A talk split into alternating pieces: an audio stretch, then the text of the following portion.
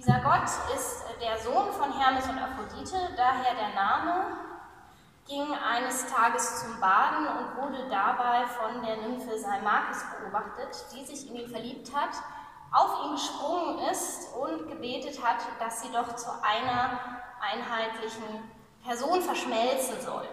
Die Götter haben diesen Wunsch erfüllt und seitdem ähm, ist Hermaphroditus nicht mehr nur ein Mensch, sondern ein zweigeschlechtliches Wesen gemeinsam mit Salmakis. Der Sage nach war es dann auch so, dass jeder, der in dieser Quelle im Nachhinein gebadet hat, sich ebenfalls in ein zweigeschlechtliches Wesen verwandelt hat.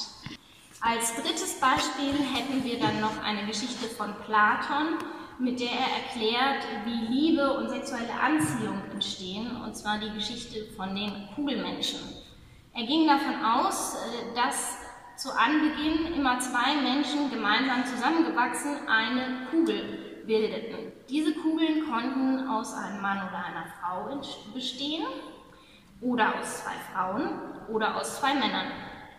Der Gott Zeus war eifersüchtig, weil er war alleine und hat diese Kugelmenschen getrennt.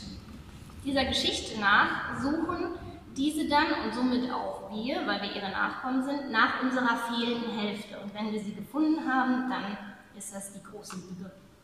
Was grundsätzlich so, dass in der Antike Intergeschlechtlichkeit, also Hermaphroditismus mit einem Gott in Verbindung gebracht wurde.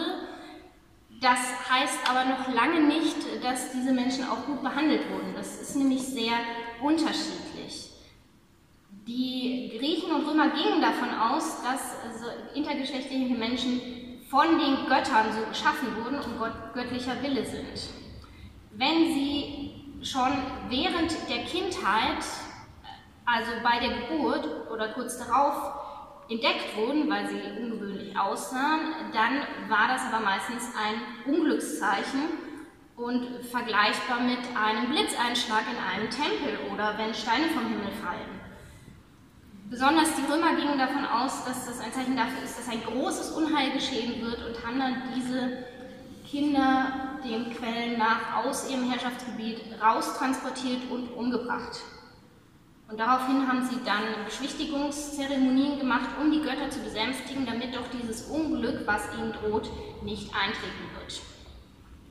Menschen, die erst im Laufe der Pubertät sich als intergeschlechtlich zeigten, mit denen wurde aber sehr viel besser umgegangen, denn in dem Fall gingen die Zeitgenossen davon aus, dass die Götter sich wünschen, dass dieser Mensch nun sein Geschlecht wandelt. Das heißt, die mussten ihre Geschlechtsidentität anpassen an das Geschlecht, an das neue Geschlecht, mussten dann, wenn sie davor als Frau gelebt haben, nun als Mann leben oder andersrum.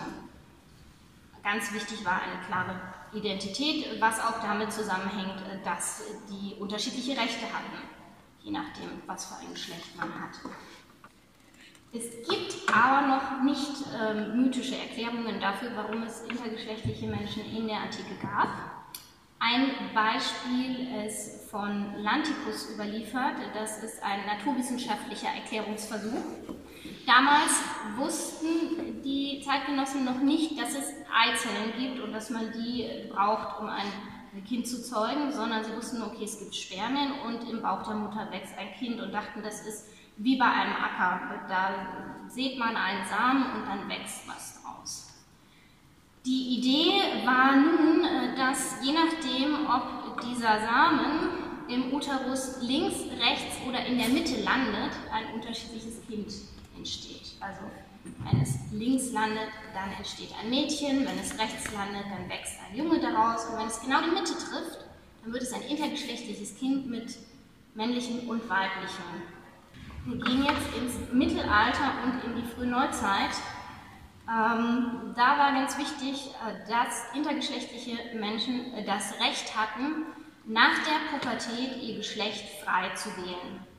Man hat das erst nach der Pubertät gemacht, äh, weil davor nicht ganz klar war, okay, wie wird sich dieser Mensch entwickeln, wie wird er am Ende aussehen.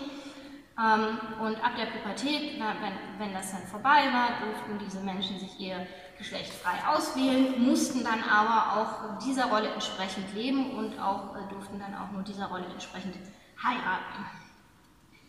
Dieses Recht ist äh, beispielsweise im allgemeinen preußischen Landrecht noch bis 1794 gültig gewesen. Meistens war der Ablauf dann so, dass bei der Geburt dieser Kinder die Eltern ein Geschlecht vorläufig zugewiesen haben und die Person dann, als sie erwachsen war, eben selbst entscheiden konnte. Aber wenn einmal diese Entscheidung dann getroffen war, gab es auch nicht mehr die Möglichkeit, dieses Geschlecht wieder zu ändern.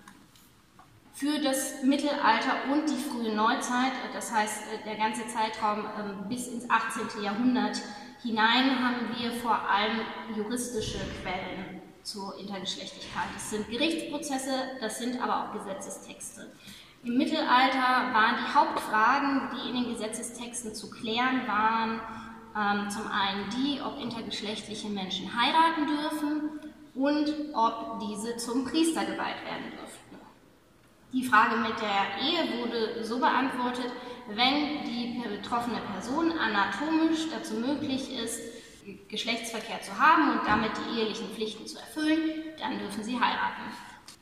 Mit der Priesterweihe sah es ein bisschen anders aus. Männer durften zu Priester geweiht werden, Frauen nicht. Und bei intergeschlechtlichen Personen hieß äh, das Gesetz dann so, man muss diese Person genau angucken und wenn die männlichen Merkmale im Körper deutlich überwiegen, dann darf diese Person zum Priester geweiht werden. Das war eine Regelung, die nochmal verstärkt, dass Frauen das eben nicht dürfen. In der frühen Neuzeit, so ab dem 16. Jahrhundert, verändert sich das Ganze nochmal ein bisschen, dem Zeitraum wird in Europa in verschiedenen Gesetzen neu definiert, was Sodomie ist. Also Sodomie ist ja nach der Bibel eine Sünde und im Mittelalter war das nie so ganz klar definiert, was da eigentlich drunter zu verstehen ist. Ab dem 16. Jahrhundert wurden dann beispielsweise in der Carolina für einen großen deutschen Bereich, aber auch in vielen anderen Ländern definiert. Ähm, darunter fällt ähm, Geschlechtsverkehr mit Tieren, aber auch homosexuelle äh, Sexualität zwischen Männern und auch zwischen Frauen. Das alles wurde mit dem Tod bestraft.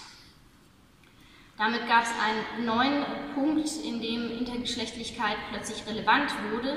Denn um herauszufinden, ob eine Person überhaupt ähm, homosexuellen Geschlechtsverkehr hat und damit eine Straftat begeht, muss klar definiert sein, ob jetzt dieser Mensch überhaupt eine Frau oder ein Mann ist. Intergeschlechtliche waren damit ein Problem. Da, da, gibt es mehrere Fälle, wo dann homosexuelle Paare, das sind in den Quellen interessanterweise immer Frauenpaare, vor Gericht kommen, weil sie Sodomie begangen haben. Dann gibt es äh, verschiedene Ärzte, die in einer Kommission sich diese Frauen angucken und geguckt haben, sind das wirklich Frauen? Und wenn sie zu dem Ergebnis kamen, ja, das sind Frauen, dann konnte da schon mal die Todesstrafe auch vollzogen werden. Ein Beispiel dafür ist der Fall von ähm, Marie Le Massin. Das ist eine Frau, die 1601 angeklagt wurde wegen Sodomie. Marie hatte sich verliebt in die verwitwete Jeanne. Die beiden wollten heiraten, deswegen hat Marie den Namen in Martin geändert und ähm, daraufhin dann nur noch Männerkleidung getragen, eben als Mann gelebt. 1906 wurden die beiden dann angeklagt, äh, Marie bzw. Martin, äh, einerseits wegen Sodomie, aber auch wegen unrechtmäßigen ähm, Tragen von Männerkleidung und eines Männernamens. Bei der ersten Untersuchung äh, kam das Gericht äh, dann auch zu dem Urteil, okay, das ist eine Frau, also Todesstrafe.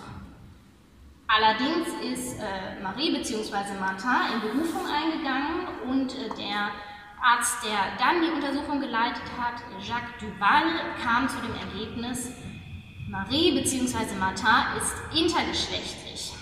Das hat dann alles geändert, damit war es nicht mehr eindeutig eine Frau. Die Todesstrafe wurde aufgehoben und Marie bzw. Martin durfte bis zum 25. Lebensjahr keine Männerkleidung tragen und keine Liebesbeziehung zu irgendwelchen Menschen eingehen, weil man davon ausging, dass erst danach sich klarer zeigt, ähm, was für eine Identität sinnvoll ist für diese Person.